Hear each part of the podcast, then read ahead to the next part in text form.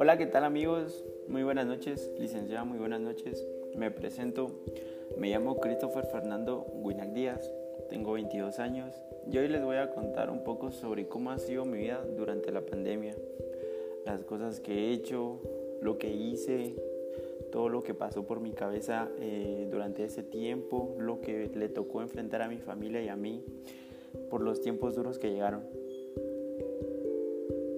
Y bueno, empezaré contándoles que desde el comienzo he vivido, he tenido muy buenos y malos días.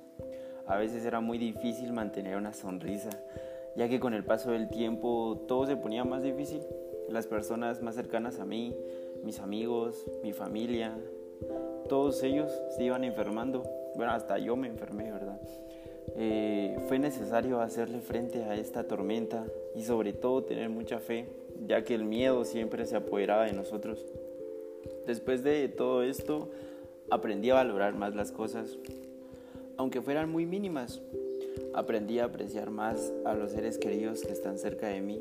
Antes, en lo personal, me era muy difícil decirle a los demás lo mucho que los quería o darles un abrazo.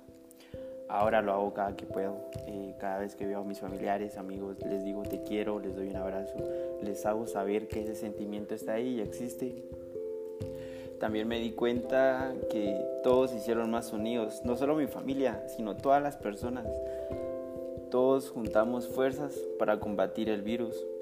También aprendí que esta emergencia del virus nos ha obligado a cambiar muchos hábitos que teníamos en nuestras vidas tanto como en la familia, en el trabajo, en lo social, en lo social con los amigos. Antes los miraba todos los días, ahora eh, se me hace muy difícil, ¿verdad? Porque hay que cuidarnos.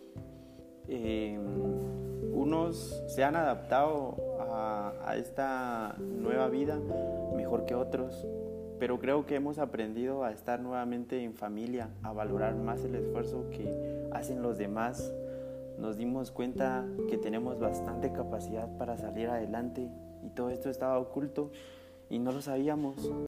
En lo personal me di cuenta que soy muy capaz de hacer las cosas, tengo capacidades para hacerlas y bueno, antes no hacía ciertas cosas que ahora hago. Y bueno, también me enseñó a ser más generoso con los demás. Si alguien necesita ayuda y está en mis manos poder ayudarlo, lo hago también me di cuenta que no todos tienen las mismas posibilidades que otros tienen y esto me enseñó a poder ponerme en los zapatos de los demás. Yo ahora con mis amigos, si ellos necesitan un consejo o un favor o algo, lo que sea, eh, les hago saber que yo puedo ayudarles.